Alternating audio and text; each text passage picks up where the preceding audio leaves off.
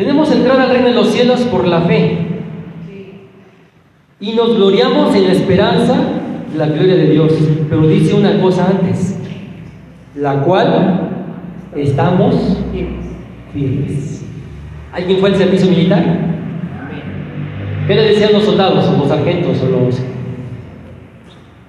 firmes? Y nada de moverte, nada de que ya estás volteando la cabeza, estás agachándola, o ya te cansaste, no firmes. Si te movías, te ponías más tiempo. Debajo del sol. Firmes. Eso se refiere. Cuando nosotros estamos firmes en la fe, nos pueden mover cosas. Pero si esta palabra la tenemos grabada en nuestra mente, en nuestro corazón, podemos volver a estar firmes. Si nosotros caminamos en este mundo,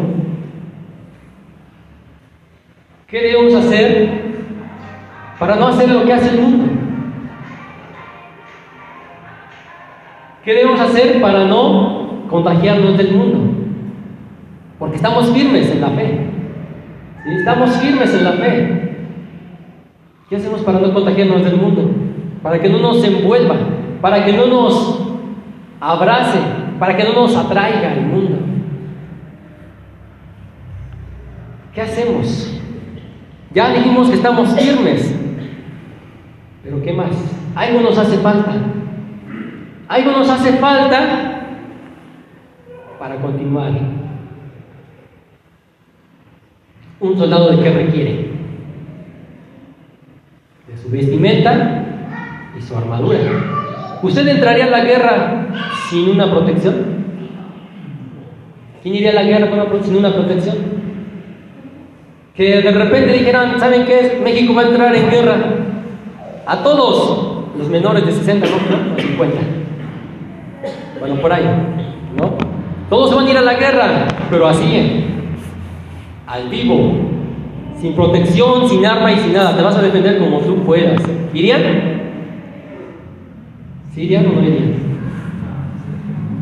Es por eso que nuestro Señor inspiró a Pablo, el Espíritu Santo inspiró a Pablo para que nos dijera estas palabras. Efesios capítulo 6, versículo 11.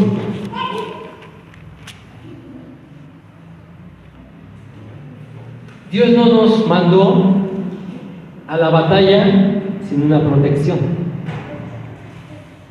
Dios no nos mandó a la batalla sin que nos diera algo para combatir.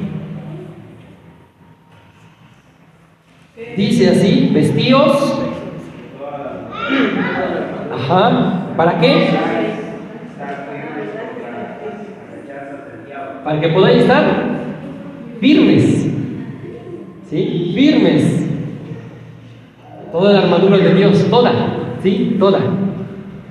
Con toda la armadura de Dios. Pero si alguien dice, bueno, hoy no llevo casco. Hoy no llevo el escudo. Hoy no llevo la espada. ¿Qué pasaría? El enemigo entra por ahí. Sí, el enemigo entra por ahí exactamente. Porque si vemos un versículo antes, nos dice, por lo demás, hermanos míos. En otras palabras, no se les olvide, amados hermanos, que se tienen que fortalecer en el Señor y en el poder de su fuerza. ¿Cuántos de los que estamos aquí presentes luchamos contra nuestras propias fuerzas?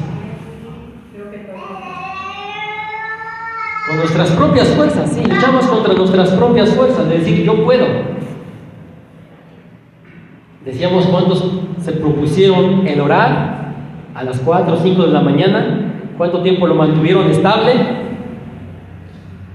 porque lo hacemos con nuestra propia fuerza. Lo hacemos con nuestra propia fuerza. El decir, bueno, voy a mejorar mi instrumento y nos metemos horas y horas y horas, pero ¿qué creen que se nos olvida? Vestirnos con la armadura de Dios. ¿Cuántos tienen la armadura de Dios? ¿Cuál es la armadura de Dios? Está más adelante. ¿Sí? Está más adelante. Por eso les decimos que Dios no nos manda sin algo. Versículo 13. Versículo 13. Por tanto, tomad la armadura de Dios para que podáis resistir en el día malo y habiendo acabado todo, estar firmes. Estad pues firmes, ceñidos vuestros lomos con la verdad. ¿Cuáles son los lomos? Las piernas. ¿Sí? Esos son los lomos. Vestidos con la coraza de justicia. ¿Cuál es la coraza? Exactamente, el pecho y la espalda. Y calzados los pies con el apresto del Evangelio de la paz. Un, un calzado especial. Sobre todo, tomad el escudo con que podéis apagar los dardos del fuego del maligno. Y tomad el yelmo de la salvación y la espada del Espíritu que es... ¿Y qué creen? Pablo les recuerda, no se olviden de orar en todo tiempo, con toda oración y súplica en el Espíritu, y velando en ello con toda perseverancia y súplica por todos los santos. ¿Cuántos ya tienen ceñidos los lomos con la verdad. ¿Cuántos no han dicho una mentira en estos días? Y así podemos ir en toda la armadura de Dios. Por eso si alguna vez descuidamos a lo mejor el casco, el escudo, el escudo nos protegemos lo que viene de frente. ¿Sí? Lo que viene de frente. ¿Pero qué creen? A veces nos cantamos y lo bajamos. Yo, por ejemplo, ya me cansé de la mano derecha, lo bajé del micrófono, ¿no? Así a veces nos pasa con el escudo de la fe, ¿qué creen? Nos afecta los dardos del maligno y empezamos a titubear. Empezamos a hacer las cosas que no le agradan a Dios sin darnos cuenta. ¿Cómo ven? Sin darnos cuenta, hacemos cosas que a Dios no le agradan. Le digo porque yo lo pasé. Yo pensaba que estaba bien, yo pensaba que lo hacía bien. Pero cuando nos acercamos delante del trono de la gracia, ¿qué creen? Únicamente el sacrificio de Cristo cuenta. Solamente el poder y la fuerza del Señor Jesucristo cuenta.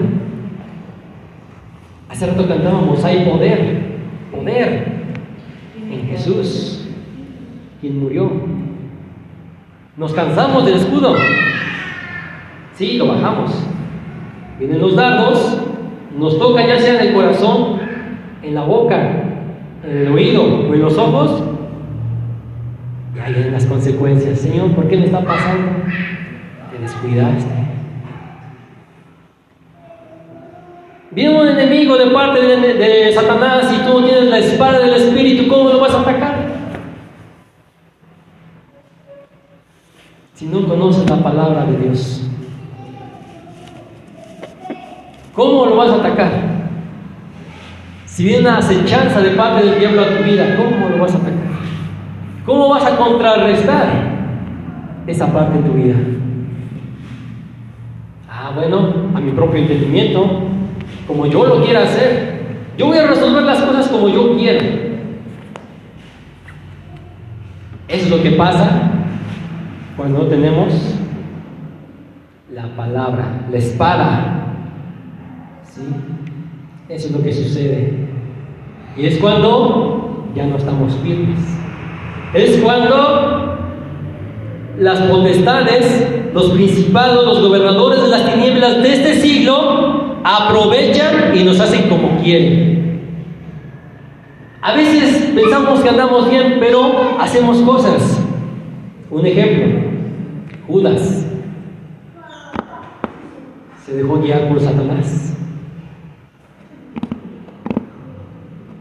Le habló el oído bonito. Y ahí fueron las consecuencias. Es por eso que no debemos de, descuidar esta parte. ¿sí? Estar firmes, ¿sí? constantes. Ya vimos que el Señor nos dice que es por gracia y debemos gloriarnos.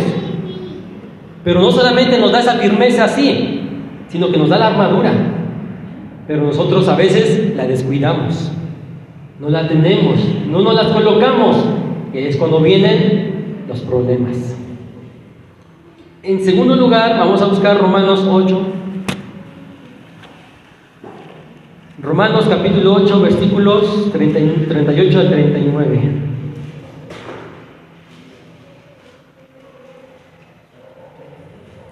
Romanos capítulo 8, versículos 38 al 39.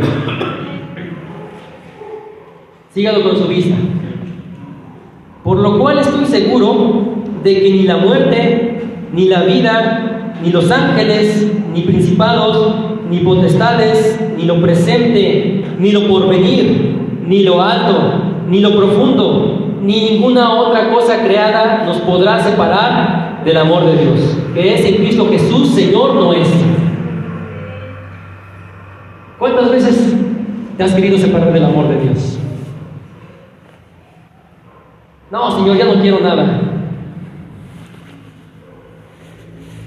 ¿Cuántas veces has querido alejarte del amor de Dios? ¿Para qué, Señor? Para seguir igual.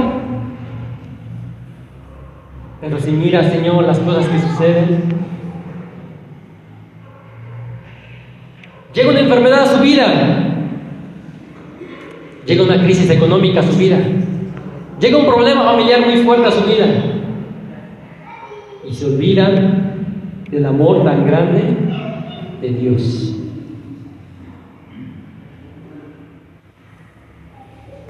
llega una buena oportunidad de trabajo en nuestras vidas. Pero una buena, muy buena, donde voy a salir de pobre.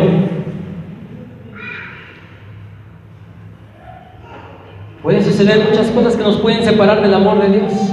Aquí Pablo está hablando de lo que podemos ver y de lo que no podemos ver. ¿Sí? Lo que podemos ver son lo presente y ninguna cosa creada. ¿Qué es lo que no podemos ver? Lo alto y lo profundo. ¿Quién ha visto lo alto? No, más allá de lo, que vemos ahorita. Lo alto. ¿Quién ha visto lo alto?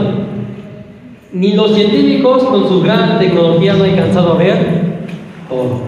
Lo alto. Lo profundo. ¿Quién ha llegado a lo profundo? ¿Quién ha visto ángeles? ¿Quién ha visto principados, potestades? ¿Quién le teme a la muerte? ¿Quién le teme a la muerte? ¿Temes a la muerte? Imagínense, hermanos. ¿Quién más le teme a la muerte? ¿Quién le teme a que uno de sus familiares fallezca? Ah, es muy diferente, ¿verdad? Que yo muera que quien muera. ¿Quién le teme? Porque cuando el Señor, que conoce todas las cosas, todas, permite que tu familiar sea quitado, ¿qué le decimos, Señor, eres injusto? La mayoría, y somos carne, ¿no? Somos carne, lo decimos. ¿Te podrás separar del amor de Dios si se quita a su cónyuge? Los que tienen hijos, ¿los podrás separar del amor de Dios si les quitan sus hijos? Los que tienen padres, ¿les podrán separar del amor de Dios si les quitan sus padres?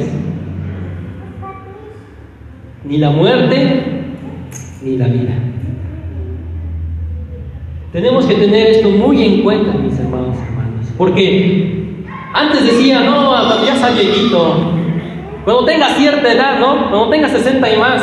Hoy en día vemos muchos jóvenes que ya no están por aquí. Muchos jóvenes, a temprana edad, ya fallecieron. Es por eso que no tenemos la vida aquí segura. Pero si tenemos a Cristo en nuestro corazón, nos hemos arrepentido y la salvación la tenemos segura, la vida eterna es segura. Eso es lo que nuestro Señor Jesucristo en ese día nos quiere enseñar. A pesar de que nosotros andemos en la batalla, en estas cosas, Dios nos dice hoy en este día, tu victoria ya está asegurada. Ya está asegurada tu victoria. Vamos a Hebreos capítulo 12, versículo 6.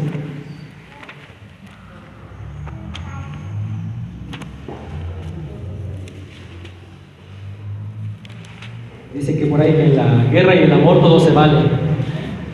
Así que tengan cuidado cuando anden en la batalla. Romanos capítulo 12, versículo 6. Perdón, Hebreos. Hebreos capítulo 12, versículo 6. Dice así, sigan con su vista, porque el Señor al que ama, disciplina, disciplina y azota a todo aquel que recibe por hijo. ¿A cuánto les gusta esta palabra? Hermanos, ¿Dios les ama? Nos va a disciplinar. ¿Sí? Nos va a disciplinar. ¿Cómo recibimos la disciplina de parte de Dios? ¿Cómo recibimos la disciplina de parte de Dios? No muy agradable, ¿verdad? No muy agradable nos gusta que el Señor nos ponga disciplina. Pero es lo que nosotros nos va a edificar, es lo que nos va a ayudar a continuar, a perseverar. Pero ¿qué creen? A veces nos quedamos ahí. A veces nos quedamos ahí y no queremos salir de esa disciplina. ¿Cómo se manifiesta el amor de Dios? Primera de Corintios lo dice, ¿no? El amor es sufrido, es benigno, es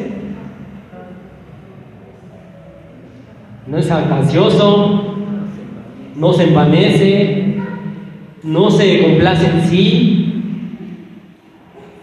Así es el amor de Dios. ¿Nosotros lo amaremos de la misma manera? ¿Nosotros amaremos a Dios de la misma manera? ¿Nos envanecemos?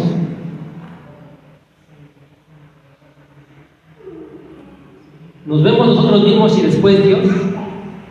Déjeme decirle que sí. Déjeme decirle que sí. Nos ponemos en primer lugar nosotros y después Dios. Nos envanecemos. Porque si dijera el pastor, bueno, va a haber un ayuno de tres días, ¿cuántos lo dejan? No, Señor, no, ahorita no. Bueno, se planifica hacer un ayuno para enero, ¿cuántos le entran?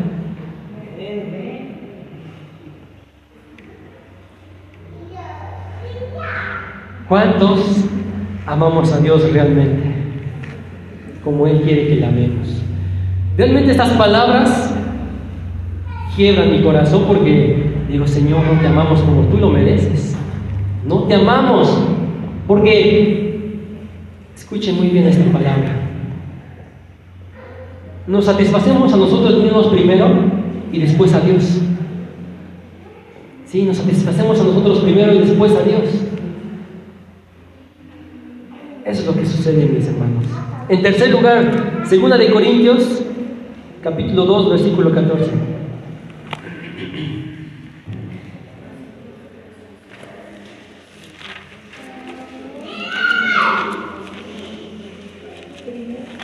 Segunda de Corintios, capítulo 2, versículo 14.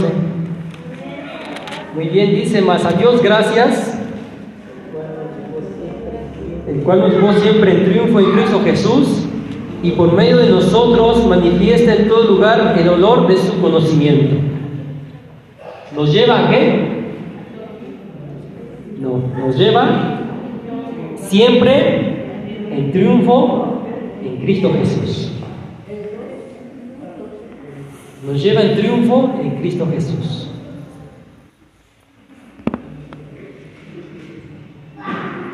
¿Qué pasa cuando nosotros nos encontramos en medio de una batalla? Queremos menguar, queremos retroceder. Ya no queremos continuar. Ya no queremos seguir. Ya no queremos perseverar en medio de una batalla. Ya no queremos proseguir a la meta. La meta es llegar con Cristo Jesús. Pero ahorita que estamos en la batalla, ¿con qué estás luchando? ¿Qué no te permitió tener una comunión más con Dios este año? ¿Qué fue lo que te hizo alejarte más de una comunión con Dios? ¿Qué fue lo que pasó en ese lapso? Porque pues yo creo que lo que a Dios le agrada más es que tengamos una comunión con Él. Sí está bien que le cante, le alabe, le adore, que lea su palabra, que ayude. Está muy bien que tenga un ministerio en este lugar, pero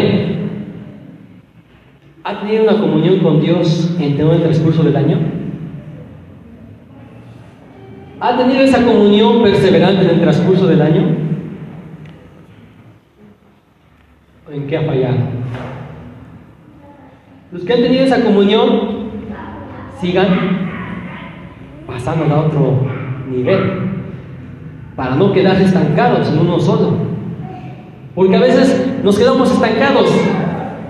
Parece que ya vamos subiendo, sí, vamos subiendo, pero de repente nos quedamos aquí y no queremos subir más en nuestra comunión con Dios. ¿Sabes cómo te visita el Espíritu de Dios en tu lugar íntimo? ¿Sabes cómo te visita el Espíritu de Dios cuando Jesucristo y cuando el Padre están ahí?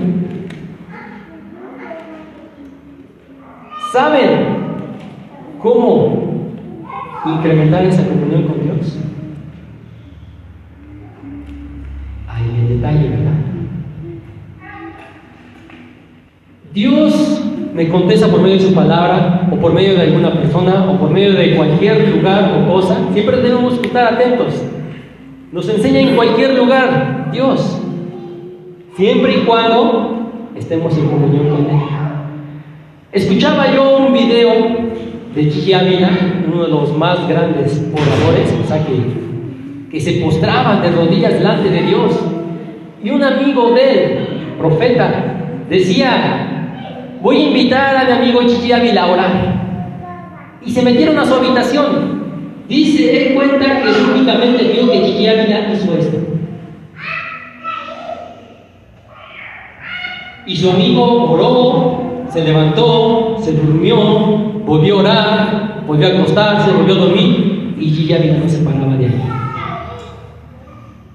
Por tres días sin descansar, estuvo orando de rodillas clamando y gimiendo delante de Dios. Es por eso que cuando llegaba al lugar los demonios huían. Y la palabra profética que daba, hoy la estamos viendo cumplirse.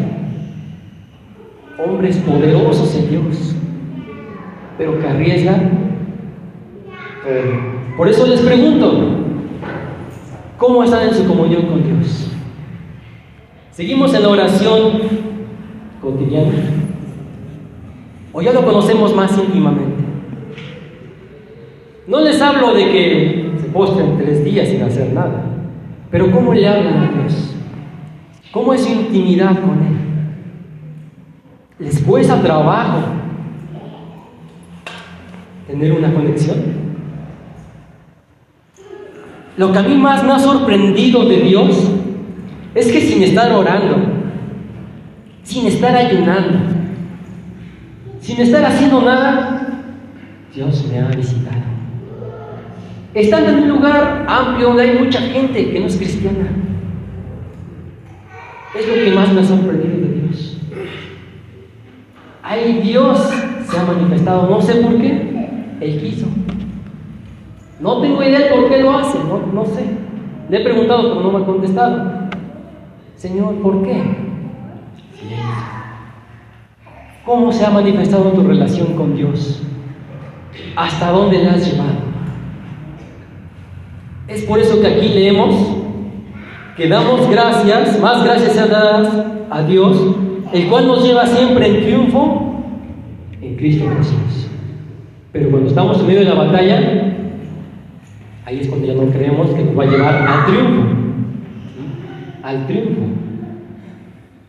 Eso es lo que sucede cuando nosotros analizamos la escritura y nos llena de gozo y satisfacción en nuestras vidas. Ya se va a acabar el año, hermanos, hermanos. Ya se va a acabar el año. ¿Y qué le hemos dado al Señor? El Señor nos ha dado el sol, la lluvia, el oxígeno. ¿Qué más nos ha dado? Noche, la luna. ¿Y cuánto nos ha cobrado? Ni un solo peso. Nos ha dado trabajo. Nos ha dado una familia. La vida. Nosotros, ¿qué le hemos entregado durante todo este año al Señor? Yo no le voy a decir que le entregue, porque ahí depende de su relación usted con Dios. No sé qué le vaya a pedir Dios. No sé qué le vaya a pedir. No sé qué le esté pidiendo. No sé qué pasa en su comunión con Dios. Pero vamos a ver a un hombre en segunda de, primera de Crónicas, capítulo 29, versículo 11. Primera de Crónicas, capítulo 29, versículo 11. Yo creo que todos conocen la historia del rey David, ¿verdad? Capítulo 29, versículo 11. ¿Cuántos han, han escuchado las hazañas de David? ¿De dónde lo sacó Dios? De andar cuidando ovejas. Después, ¿de qué lo libró Dios? De la mano del rey Saúl. Después, ¿de qué lo libró Dios?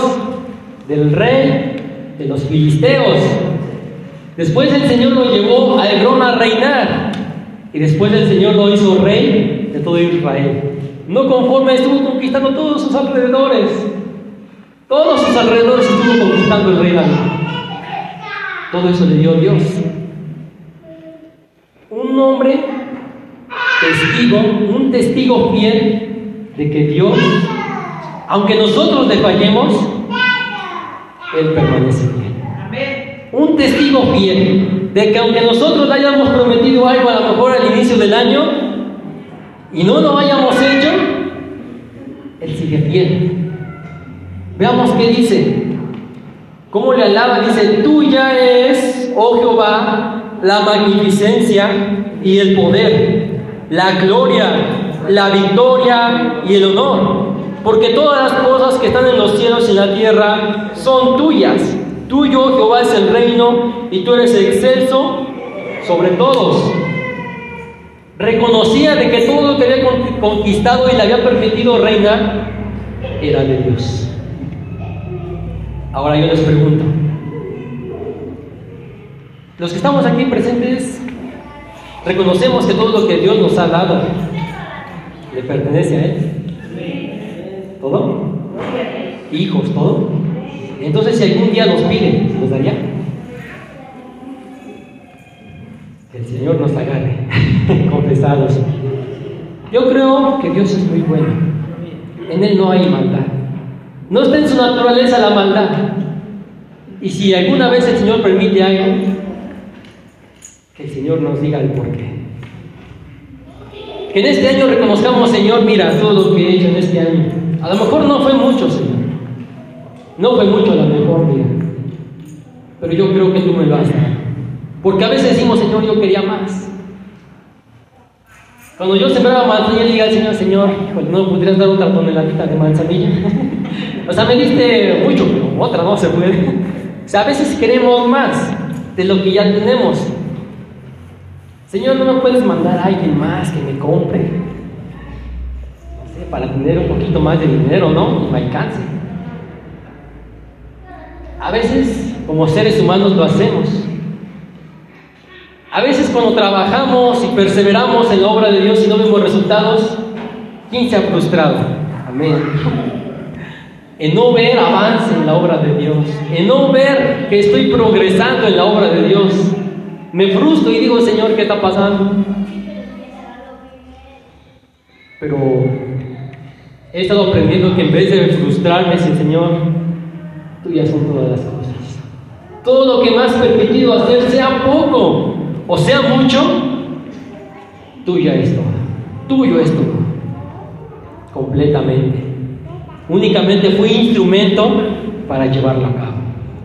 Solamente fui servidor de Dios para llevarlo a cabo. Eso es lo que he estado aprendiendo. Ahora les voy a encargar que si pueden, se aprendan ese texto de memoria. Pues vamos a Hebreos capítulo 10, versículo 23. Hebreos capítulo 10, versículo 23. Si, si pueden, apréndanselo de memoria. Dice así, mantengámonos firme, sin fluctuar, la profesión de nuestra esperanza, porque fiel es el que prometió. Mantengámonos firme, sin titubear, sin dudar en la fe de nuestra esperanza. ¿Cuál es nuestra fe? ¿Cuál es nuestra esperanza? De que le vamos a ver algún día. Esa es la mayor esperanza que tenemos. De que le vamos a ver algún día. ¿Cuántos tienen ganas de ver a nuestro Señor Jesucristo? ¿Cuántos ya le quieren ver? ¿Cuántos tienen esa fe de que le van a ver? Mantengámonos firmes y sin dudar porque fiel es el que lo prometió.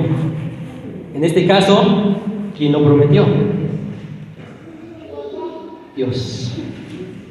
No es hijo de hombre para que mienta, ni hijo de hombre para que se arrepienta. ¿Qué te ha prometido el Señor? ¿Qué te ha prometido el Señor? ¿Qué te ha prometido el Señor? y no lo has visto cumplido.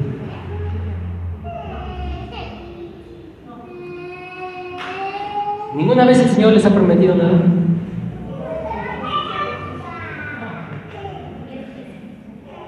El Señor, en toda su palabra, les promete. Ahora, ¿qué te ha prometido el Señor personalmente?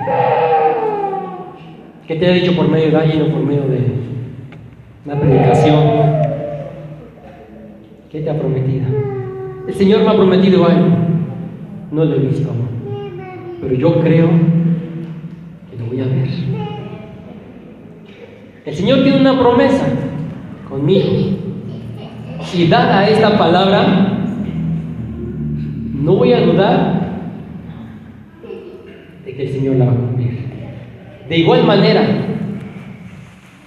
les digo a ustedes, lo que el Señor promete, lo va a cumplir. Pero mantengámonos firmes, sin dudar. Mantengámonos firmes y sin dudar, porque cada día el mundo está empeorando. ¿Cuánta maldad no estamos viendo hoy en día? Aquí en Cuijingo, no es necesario ir a la ciudad, o ir a Morelos, aquí en Cuijingo maldad se está incrementando día a día. Antes veíamos que un hombre con un hombre se escondía. Ahora ya en plena plaza andan como si nada. Los niños de 10, 11 años andan fumando, fumando, con su monita, como si nada. Como si nada. Las mujeres está permitiendo en exceso. Es por eso que el Señor nos quiere decir en este año nos va a seguir guardando, nos va a seguir cuidando, pero que debemos mantenernos firmes. ¿sí? Porque la victoria ya está asegurada. Únicamente hay que seguir en la batalla. ¿sí? Hay que seguir en la batalla. Hay que seguir perseverando, hay que seguir luchando. Pase lo que pase, hay que continuar. Yo sé que a lo mejor es difícil a veces. En ocasiones nos desmoralizamos, en ocasiones desmayamos, en ocasiones ya no queremos continuar. Yo creo que a todos nos ha pasado eso.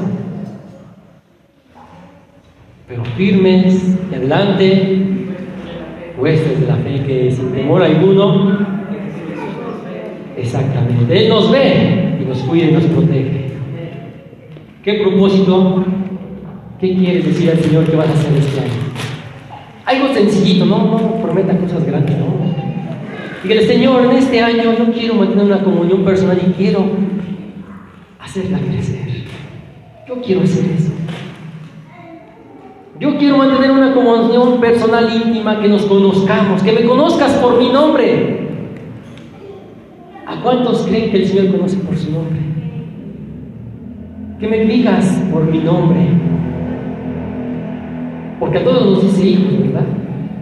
Mi amado hijo, mi amada hija. Pero ¿a cuántos nos dice mi amado hijo David? Mi amada hija Natalie. Y los que estamos aquí presentes. ¿A cuántos nos conoce por Dios por nuestro nombre? Eso es lo que yo les vengo a compartir. Que ya está la victoria asegurada, pero tenemos que incrementar nuestra relación con Dios. ¿Cuántos lo quieren hacer? Vamos a orar. Vamos a decirle al Señor, Señor, yo lo quiero hacer. Yo me quiero atrever. Quiero hacerlo, quiero marchar, quiero seguir firme, quiero entrar, Señor. Quiero realmente saber si es cierto lo que están diciendo. Vamos a orar, Padre Celestial. Estamos aquí reunidos, Señor. De gracias.